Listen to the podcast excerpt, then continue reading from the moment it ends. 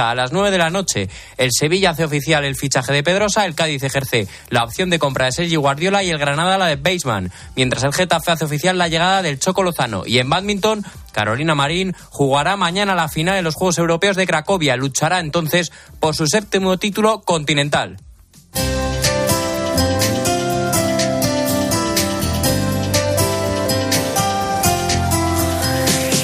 Historia de hoy en el espejo, Álvaro Real, ¿qué tal? Muy buenas tardes. Hola, Iván, muy buenas tardes. Es la de un colegio que ayuda a tratar bien a los demás. Falta que hace. Mira, el Colegio Diocesano Santiago Apóstol, perteneciente al Arzobispado de Valencia, es un colegio muy especial. Acaba de recibir una mención del Ministerio de Educación por su trabajo de convivencia, prevención y resolución de conflictos. Todo un ejemplo de convivencia.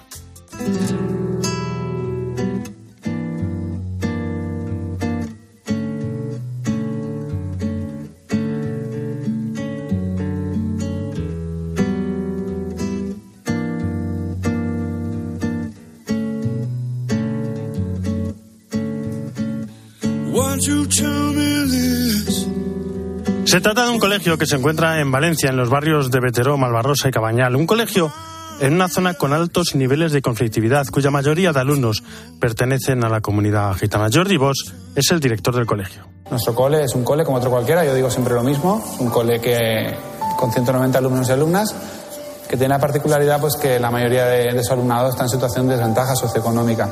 Entonces un poco lo que tratamos es de remar en la vía pedagógica y también pues apoyar todo lo posible en, en las cuestiones sociales. ¿no? ¿Cómo lo hacen? Pues con mucha imaginación y con mucho trabajo, comisiones mixtas de convivencia, creación de un plan de convivencia participativo, asambleas y una comunidad de aprendizaje que integra todo el colegio, profesores, alumnos y también padres. José López es padre de uno de los alumnos. Yo antes conocía a Santiago Apóstol como el cole, pero ahora en la comunidad de aprendizaje ya no es el cole, es mi cole o nuestro cole. Es su colegio, tanto que el 45% de los educadores y educadoras del centro educativo son jóvenes gitanos del barrio, que se han titulado en secundaria. Es el sueño también de algunos alumnos, dar clase en el cole. Nos lo cuenta Miguel Marín, que está en quinto de primaria. Tenemos hermanos, compañeros, primos, amigos. Que más me gusta es la educación física. Y quiero estar en este colegio cuando me saque mi graduado, porque quiero dar clase de educación física, porque un profesor que se llama Héctor me ha dicho que me quiere aquí para enseñar a los niños. Bueno, son todo un ejemplo de convivencia. Implantaron una norma. Me gusta que me trates bien, con la que se evitaron las peleas y se redujeron los insultos. Y ahora se han reunido todos para crear una segunda norma. Cuenta conmigo, con respeto y tranquilidad nos podemos ayudar. Una maravilla educativa, un modelo de convivencia y una aplicación práctica de lo que es amar al prójimo, de lo que es verdaderamente el Evangelio.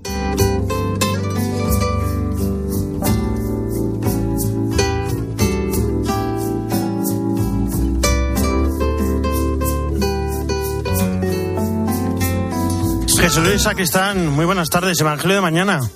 ¿Qué tal Álvaro? Domingo 13 del tiempo ordinario, donde el Señor nos habla precisamente de ser generosos, sin esperar ningún tipo de recompensa, porque Él solamente por dar siquiera un vaso de agua a uno de los que le siguen, tendrá su paga. Siempre hay que hacer el bien sin mirar a quién. Este es el mensaje del Evangelio de este domingo decimotercero del tiempo ordinario.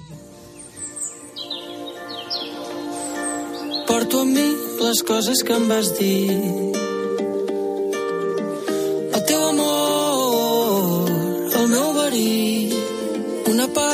Tu em floreix a dins. 560.606 víctimas de trata fueron atendidas por Talita Cum el año pasado. Hoy vamos a hablar de una de ellas. Cristina Sánchez, ¿cómo estás? Muy buenas tardes. ¿Qué tal Álvaro? ¿Cómo estás? Pues te voy a hablar de la historia de Mariana, una chica a la que obligaban a drogarse sus proxenetas para no estar tan triste con sus clientes. Con 13 años fue vendida por unos traficantes a un burdel español de mala muerte por 300 euros. Durante cinco años pasó por más de 40 locales de alterne o campos de concentración, como ella los llama. Sometida al terror de las mafias, no dormía, no tenía tiempo para comer o ducharse, era adicta a la cocaína y solo quería morirse. Su historia es una de las que aparece en el informe de 2022 de las actividades que sostiene en todo el mundo Talita Cum. La Red Global de Religiosas contra la Trata, creada en 2009 por la Unión Internacional de Superioras Generales. Mariana es una de las 34.500 víctimas que esta estructura presente en 97 países liberó de las garras de la explotación sexual o laboral. Dice ella que gracias al acompañamiento de las monjas pudo decir basta, tomó las riendas de su vida. Ellas le ayudaron a recuperar la confianza. En total, en todo el año pasado ayudaron a 560.606 personas, un 40% más que en 2021, a pesar de que el mundo es ahora un lugar más complejo. Los conflictos son siempre un factor que exacerba la trata y la explotación y esto se ha agravado en muchos países. Hay una guerra en Myanmar, en Sri Lanka, en Burkina Faso, en Malí, en Congo, en, en varios países africanos más. Está Siria, la invasión rusa de Ucrania, la crisis continúa en Venezuela. En todos esos lugares hay condiciones ideales para que haya riesgo de explotación humana. Vamos a escuchar a Abby Avelino de las hermanas de Marignol que desde septiembre es la nueva coordinadora internacional de Talita Kum.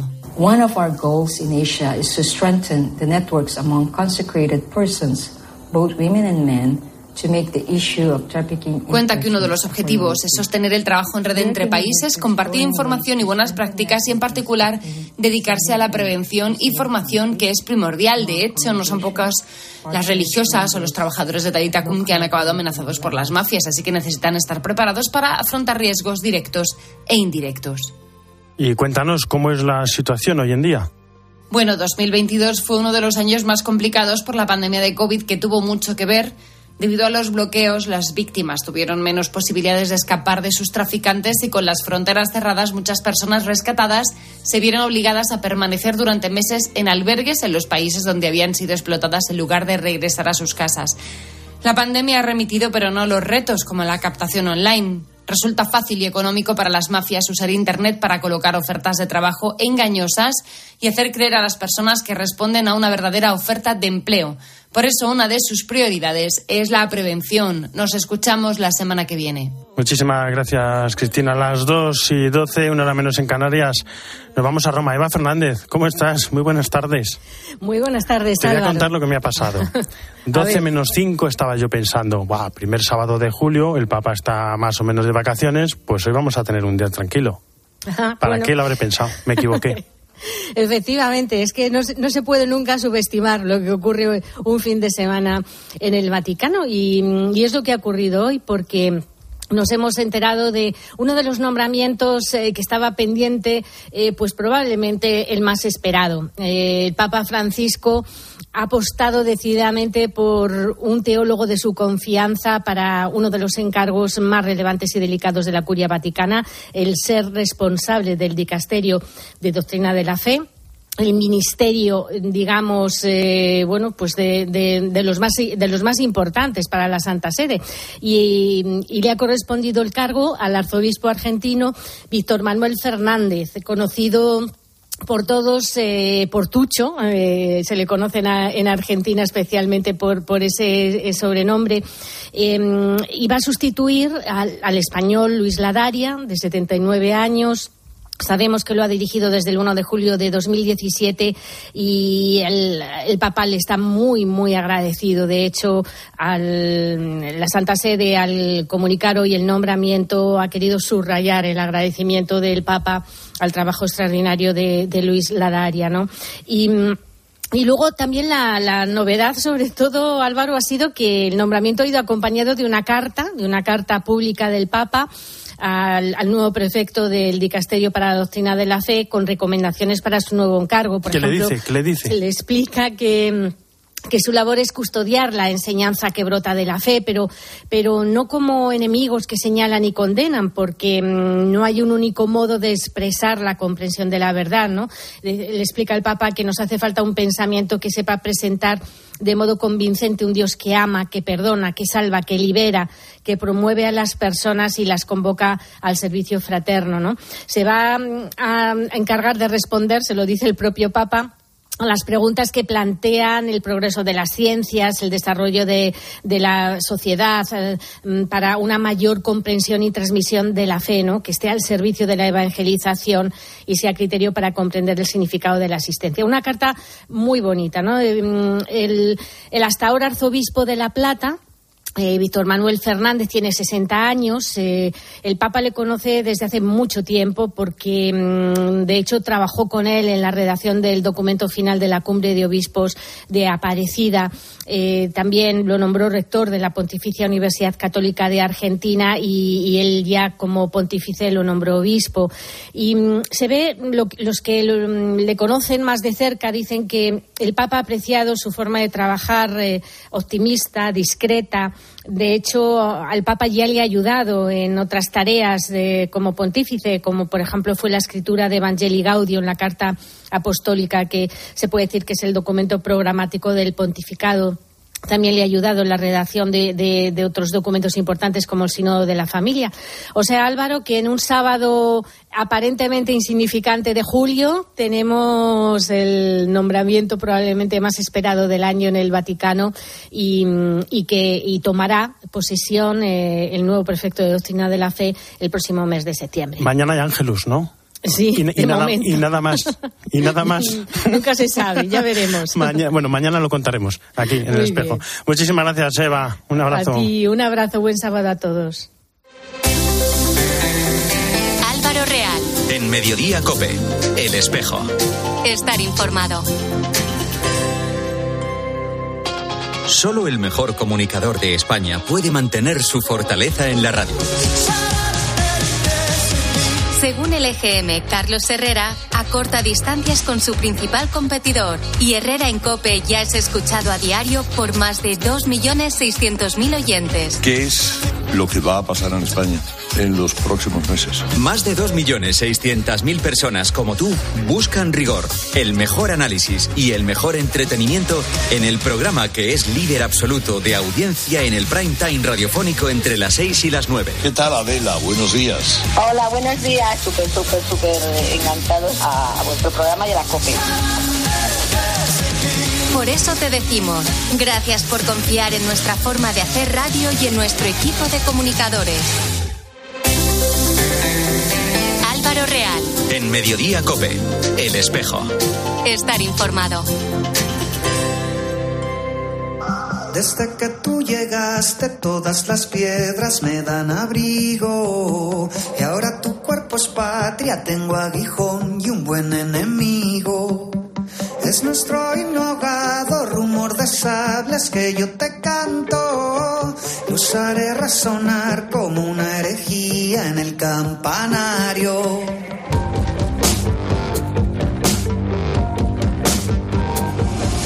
Sobre un cajón de pólvora.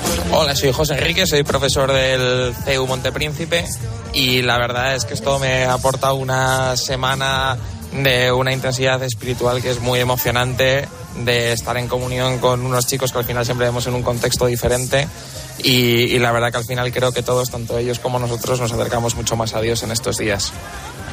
Gracias. Hola, soy Amelia, exalumna de Claudio Cuello y este camino me ha servido para eh, valorar el servicio. Eh, hola, soy Blanca, vengo del colegio de Claudio Cuello y el camino me ha enseñado a valorar todo lo que tengo.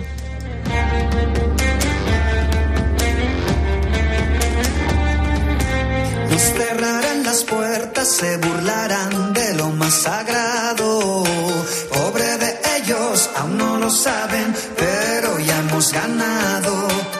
Los colegios CEU de España están en Santiago de Compostela terminando la peregrinación que tiene por título Levántate y ponte en camino. Hasta allí nos vamos y hablamos con el padre Leonardo Sánchez, director de Pastoral y Voluntariado de la Fundación San Pablo Andalucía CEU. Padre Leonardo, ¿qué tal? ¿Cómo estás? Buenas tardes. Pues buenas tardes a todos y muchas gracias por ponerse en contacto con nosotros. ¿Cómo está siendo la experiencia de la peregrinación? bueno, a todos los que habéis hecho el Camino de Santiago, nosotros lo estamos haciendo en este momento, culminando estamos pues muy satisfechos, muy contentos, pero también muy cansados. Ha sido una experiencia dura, pero como siempre muy muy hermosa, ¿no? Llena de mucha experiencia, donde te das cuenta que Dios pues se cuela por todos los rincones y el Camino de Santiago es una oportunidad impresionante. Bueno, habéis hecho el camino portugués desde Tui. Yo sé que esto que voy a decir es bastante polémico, pero me parece el más bonito. A mí me parece el más bonito. Yo he hecho varios y para mí ha sido la primera experiencia, ¿eh? Y ha sido, bueno, en realidad, no solamente el paisaje, yo quiero destacar la acogida y amabilidad de, de muchas personas con las que nos hemos encontrado, pero de una manera que me asombra muchísimo, porque siempre grupos como el nuestro de 400 personas, pues evidentemente supone también un trastorno para la serenidad y la paz y sin embargo, bueno, una, una alegría, unos ánimos desde los balcones, desde las ventanas bueno, y de todo el mundo colaborando y muy bien. La verdad que eso sí, el paisaje... Bueno, el paisaje es, es espectacular, o, o Porriño, Redondela, Precioso. Pontevedra, o Caldas de Reis. Bueno, que, si, si hablamos de Padrón ya, eh, apaga y vámonos. O sea, es que es todos, todas, todas las, todas las jornadas son Sí, maravillosas. Sí, sí. Sí, sí, ha sido un regalazo. El tiempo al principio nos acompañó de una manera que, que el calor no nos dejaba, me recordaba, digo, pero estamos en Galicia y pero sobre todo el calor de las personas ¿eh? y después el tiempo sí nos ha acompañado pero eso no, no nos ha importado cuando vamos pues, ya eh, echamos a andar eh, ya te centras en, en lo importante en el mensaje en que estamos todos unidos y que es una Sí. gran alegría ver a tantos jóvenes y sobre todo como nos decía mucha gente madre mía cuántos jóvenes esto sí que merece la pena esto sí que da esperanza Hablamos de la maravilla del, del paisaje y vamos a hablar ahora de, de lo, de- del interior, ¿no? De esos momentos de oración y reflexión que teníais. ¿Cómo, cómo, cómo era vuestro día a día? ¿Cómo ha sido ese camino interior que habéis realizado con los jóvenes? Bueno, pues nosotros, mm, como en cualquier grupo, intentamos que cada día tenga como un mensaje, ¿no? Y bueno, pues cada día, cada colegio de los siete colegios que hemos participado, bueno, pues lo hemos enfocado, bueno, un día dedicado a la Virgen María, como el colegio mío de, de, Sevilla, donde los profesores, alumnos, todos hemos empezado, bueno, hemos dedicado, bueno, cómo se hace un rosario con, la, con, pequeñas cuerdas, o sea, una cosa pues, maravillosa, mientras se caminaba, se rezaba, se cantaba, otro día lo, lo hemos dedicado, pues, a centrarnos en la pasión, en el dolor de Jesucristo que se entrega por nosotros, otro hemos dedicado también a la importancia de caminar juntos, de compartir nuestros dones. Digamos que cada día pues ha tenido su afán con pequeños gestos y signos, como cruces que hemos entregado, la bendición de la pañoleta, eh, bueno, y sobre todo haciendo mucho grupo, mucho grupo y con un equipo fantástico, bueno, pues de profesores, jóvenes universitarios.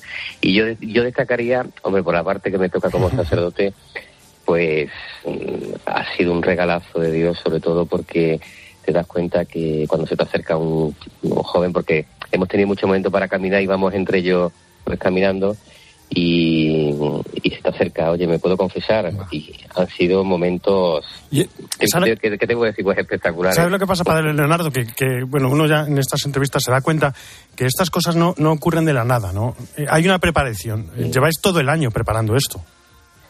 Claro, eh, eso lo, lo coordina y lo hemos organizado y fundamentalmente yo le doy las gracias a don Jesús Robledo, que es el viceconciliario de la CDP y director de pastoral del Grupo CEU de San Pablo CEU de Madrid y los demás mm, lugares desde Le- Levante hasta Barcelona. Bueno, llevamos reuniones, mm, imagínate, para 400, ya una superorganización con equipos de apoyo, ya digo que llevar 418, eh, eh, llevar 20 chicos universitarios que regalan su tiempo generosamente, llevar 35 profesores, estamos repartidos en grupos de 10, cada 10 un profesor, y después, bueno, pues parecíamos una, una procesión, como yo, decía, cuando yo, yo siempre he ido en la, en la, en la, en la cola, bueno, y voy en la, en la, en la cola, pero caminando, yo suelo decir, voy en el coche, pues me decía, anda, pero, pero vas en coche, digo, bueno, pero caminando, ¿eh? Caminando. Bueno, pero los últimos son los Y- primeros, ¿no? Bueno, eso ocurrió, eso verdaderamente ocurrió pues hace do- dos días cuando tuvimos una equivocación, siempre tiene que haber una equivocación en el camino. Y entonces después que estábamos caminando, que no es este el camino, nos hemos equivocado para atrás. Y yo y yo, yo dije, ¿ves? ¿Ves cómo al final se cumple el Evangelio? Así que no, no, no falla. Levántate y ponte en camino es el, el lema y la verdad es que si hay alguien en búsqueda, esos son, esos son los jóvenes, los jóvenes estudiantes. Eh, me hablabas antes, muy importante, de, de esa, de, de- de- de ese momento de la, de la confesión. Suceden cosas en el corazón de los jóvenes en, en- en estos días, ¿verdad? Bueno, mm, yo he sido te- testigo y todos hemos sido testigos de acontecimientos impresionantes, ¿eh? Y como lo típico son adolescentes que, se, que están ellos centrados en, en sus temas de conversación, pero poco a poco el camino va purificando. Eh, no hace falta hacer nada especial, simplemente caminar la amistad, la alegría, la propuesta de, de conversaciones y, y, de buenas a primeras, bueno, pues surge, oye, me quiero confesar y con mucha naturalidad, ¿eh? Hombre, efectivamente hemos tenido adoraciones al Santísimo, como la que ocurrió en Calda de Rey, que fue maravillosa, pero después conversaciones espontáneas hasta hasta con chicos, chicos y chicas de los lugares donde hemos participado, porque se acercaban a ver un grupo de, de, chavales, se, han acercado y yo he confesado en un parque en Calda de Rey a un grupo de jóvenes que estaban simplemente observando cuando celebramos pues la Santa Misa. O sea que, que es un efecto espiritual que no solamente se produce en los que vamos, sino que también en aquellos que, que se acercan por curiosidad. Pues es que y bueno, es lo que ocurre, o sea, es, que es, lo que ocurre cuando cuando Dios entra en el corazón, en el corazón de las personas. Padre Leonardo Sánchez, muchísimas gracias por estar con nosotros. Pues y muchísimas nada, gracias y nada, Santiago. Un abrazo. eh, muchas gracias a todos por acompañarnos. Adiós, adiós. One, two, one, two, three, I chased you into the light, and I stayed there to see myself pure. All the ashes, scars, they fail, they pale in comparison to yours. There were footprints the size of the universe. There were four. Son muchos los que hoy comienzan sus vacaciones o simplemente se van de fin de semana. Por favor, mucho cuidado al volante. Manuel Alcudia, ¿cómo estás? Muy buenas tardes. ¿Qué tal Álvaro? Buenas tardes. Coincidiendo con este primer fin de semana de julio de desplazamiento en las carreteras españolas, mañana vamos a celebrar la 55 jornada de responsabilidad en el tráfico este año con el lema Encamienda tu camino al Señor y Él actuará. Una jornada para hablar de la importancia de la oración, porque rezar para tener un buen viaje nos estimula a poner los cinco sentidos para conducir con responsabilidad, respetando además así a nuestro prójimo. Por tanto, también para hablar de la sensibilización en esa responsabilidad que tenemos al volante. Por desgracia, las cifras de y heridos en nuestras calles, en nuestras carreteras cada año se cuentan por miles, debido en muchos casos a alguna distracción y en otros por la falta de prudencia, responsabilidad o conductas nada samaritanas como la soberbia o la prepotencia, porque en ocasiones es verdad, el volante es capaz de transformar a las personas y por eso esa llamada a la templanza en una jornada como esta. Marco Goyos es, además de psicóloga, directora de la Asociación para el Estudio de la Lesión Medular Espinal, ASLEME, tenía 25 años cuando sufrió un accidente de tráfico que le causó una tetraplegia. Desde ese momento, desde hace tres décadas, lleva dedicada a la prevención de accidentes mediante campañas educativas propias de prevención y sensibilización, tanto que esta semana ha recibido la Cruz al mérito de la Policía Municipal de Madrid por su lucha incansable por la prevención de siniestros viales. Lo que se intenta es un poco despertar los corazones de las personas y que valoren la vida, eh, que parece que solo se valora cuando no la tenemos o cuando tenemos una lesión o una enfermedad y depende de nosotros en, en muchos casos el que esto sea posible. Así que entre todos podemos evitar estas tragedias que ocurren todos los veranos en nuestras carreteras. Además de la muerte, otra de las caras más amargas de un accidente son graves secuelas físicas, muchas irreversibles, como en el caso de Mar. Por eso esa labor tan importante como se hace desde la Iglesia para humanizar el dolor. La Iglesia que quiere con esta jornada que celebramos ante este primer gran éxodo vacacional el aportar su granito de arena. Y junto a la templanza en lo personal, otro elemento fundamental que se nos recuerda a quienes tenemos fe es el que no falte en nuestro vehículo un momento de oración y de gratitud a Dios para que oriente nuestra conducta al volante. Por cierto, que la misa central de mañana, con motivo de esta jornada de responsabilidad en el tráfico, se va a celebrar en Albacete. Hasta el próximo día y mucho cuidado en la carretera. Muchísimas gracias, Mario. Hasta la semana que viene.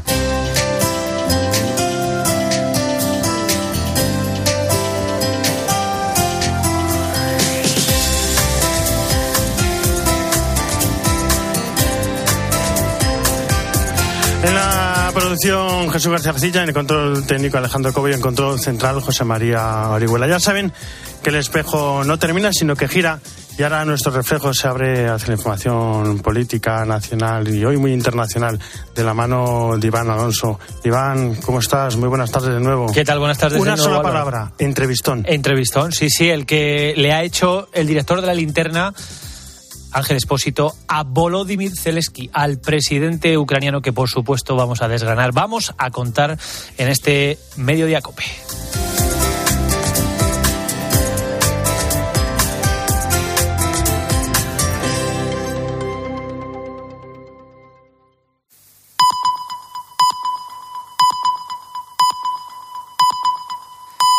Dos y media.